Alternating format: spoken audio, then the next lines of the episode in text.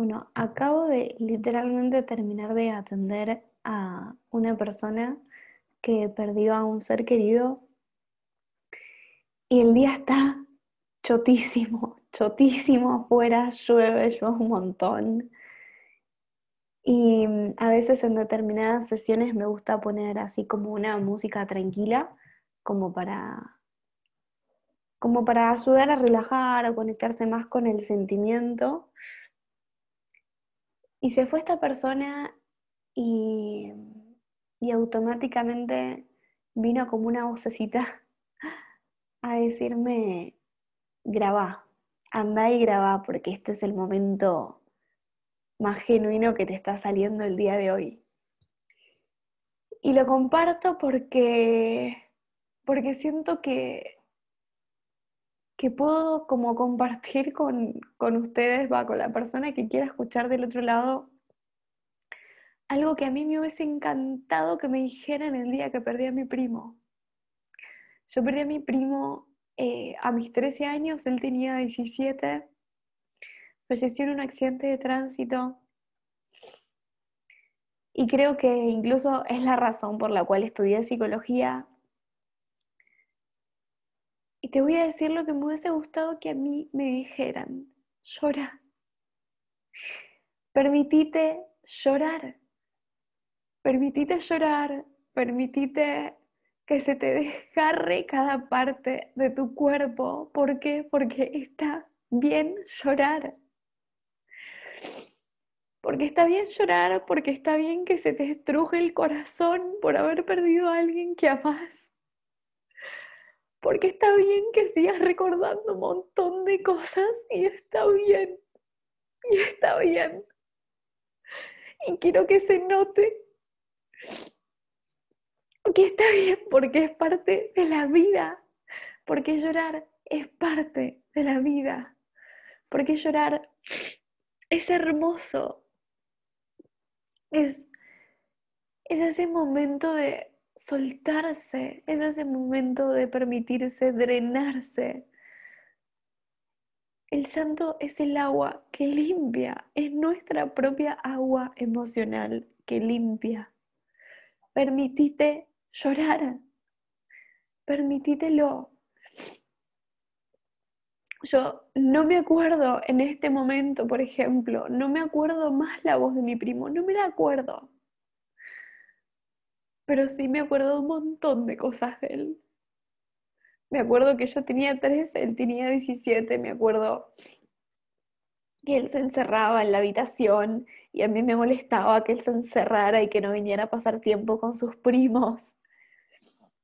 Me acuerdo su cara de paz, me acuerdo las payasadas que le gustaban hacer, me acuerdo que un día me tiró a la pileta con ropa y él se tiró conmigo, porque yo le dije, si vos me tirás, vos te tirás conmigo. Y él dijo, ah, sí, bueno. Y nos tiró a los dos a la pileta. Y ese es el recuerdo más hermoso que tengo con él. Ese es el recuerdo más hermoso que tengo con él. Llora a la persona que perdiste, llorala. Llorala todas las veces que necesites, pero llorala. Todo lo que no llores y todo lo que controles se queda estancado en una parte del cuerpo, se queda estancado. Y no es por decirte mi caso, pero se te queda estancado en algún lugar del cuerpo y después se vuelve patológico y después se vuelve enfermedad. Entonces, sácatelo, está bien llorar, está bien que llores todas las veces que necesites, no importa la edad que tengas, no importa la edad. La vida nos duele, la vida, aparte de ser linda, es una mierda. ¿Por qué? Porque así es la vida, justa e injusta buena y mala, alegre y una mierda. La vida es con todo lo que tenga que ser. No podemos más querer extirpar lo que no nos guste de la vida, lo que no nos haga tan bien, porque es parte. Y lo que siempre le digo a mis pacientes porque lo aprendí por experiencia propia. Llorar hace bien porque cuando terminamos de llorar nos sentimos más livianos. Porque cuando terminamos de llorar verdaderamente, nuestro cuerpo se aliviana, ya no hay más tanto peso. Es como... Y algo se calma, algo del equilibrio vuelve, algo de la propia homeostasis del cuerpo. El cuerpo es mucho más sabio. El cuerpo nos da lo que necesitamos. Y si el cuerpo necesita que nosotros exterioricemos las lágrimas, ¿por qué carajo no nos permitimos esas lágrimas? Y no estoy hablando de si alguien está en un momento, en una reunión importante, está bien, ahí no te vas a poner a llorar. Si tenés que rendir, está bien, ahí no te vas a poner a llorar. Pero tenés un montón de otros momentos para ponerte a llorar. Entonces, permitítelo. Permitite llorar a esa persona. Ni, ni que hablar del duelo, pero ni que hablar del duelo. Estamos acostumbrados a una manera de duelar a las personas que tiene que ser con pesadez, con recordar como, como esas cosas. ¿Por qué? Porque no podía llorar. Entonces, encima de que no podía llorar, ibas acumulando. Y la muerte era pesada. No se podía hablar de esa persona, no se podía decir nada de esa persona. Me acuerdo que en mi familia costó volver a hablar de mi primo. o sea, costó un montón volver a hablar de Lucas. Y para mí era una cosa de, ¿cómo puede ser que no hablemos de esto? ¿Cómo puede ser que no lo estemos hablando en realidad? Si dolor nos está doliendo a todos y nos está haciendo recontra remil mierda, ¿por qué no nos hace recontra remil mierda juntos? ¿Por qué si es algo natural de la vida llorar, duelar, morir? ¿Por qué lo seguimos teniendo como algo tabú, como algo que nos cuesta. Esa es una vieja programación, es una vieja programación, hay que dejarla. Y sé que cuesta, y sé que cuesta un montón por todas las limitaciones que tenemos y por todos los condicionamientos. Pero también hay momentos en donde somos lo que estamos fomentando de lo que hicieron con nosotros hay ciertos momentos en donde nosotros sí decidimos poder frenar y poder hacer algo distinto a lo que se venía haciendo y que deje de ser pesado. Si estás atravesando un duelo, si lo tenés que atravesar, si conoces a alguien que lo tenga que atravesar, o si vos te das cuenta de que querés seguir llorando a esa persona que perdiste, escribile, escribile una carta, Escribile como si lo tuvieras al lado, como si lo tuvieras al lado. Decile todo lo que le quieras decir, no importa si suena pelotudo, si suena idiota, si te parece una boludez, no importa porque eso es de la mente y nada más. Eso es de la mente y nada más. Escribile, decile todo lo que le extrañas, todo lo que lo extrañas. Decile lo que te acordás, decile lo que te pesa, decile lo que te enoja, decile lo que lograste en la vida. Decíselo. Decile las canciones que te hacen acordar a él o a ella. Pero no te lo guardes más. No te lo guardes más, porque la única manera de sobrellevar todo eso es sacándolo, es haciéndolo presente. Es de esa manera en la que lo integramos. Y las soluciones y las respuestas que buscamos son simples, son fáciles y están a la vuelta de la esquina. Pero justamente todo lo que es verdaderamente simple nos cuesta un montón. Nos cuesta un montón. Mi pareja una vez había escuchado esta frase que me la repite y que me encanta, que dice, ser feliz es simple, lo difícil es ser simple. Las respuestas son simples pero nosotros nos enquilombamos. Porque de alguna manera si te dijera, tenés todas las posibilidades para llorar y después sentirte un poco mejor. Lo único que tenés que hacer es permitirte llorar. Es lo único que tenés que hacer. Permitirte llorar, permitirte sentir, sentir todo lo que necesites sentir. Y ya está. Y aún así nos ponemos las mil y un barreras para no sentir. En tanto y en cuanto sigamos en eso, nos va a seguir resultando muy difícil. Va a seguir siendo súper doloroso.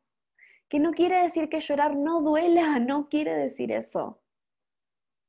Pero quiere decir de que es un dolor que se aliviana y el otro es un dolor que perpetúa.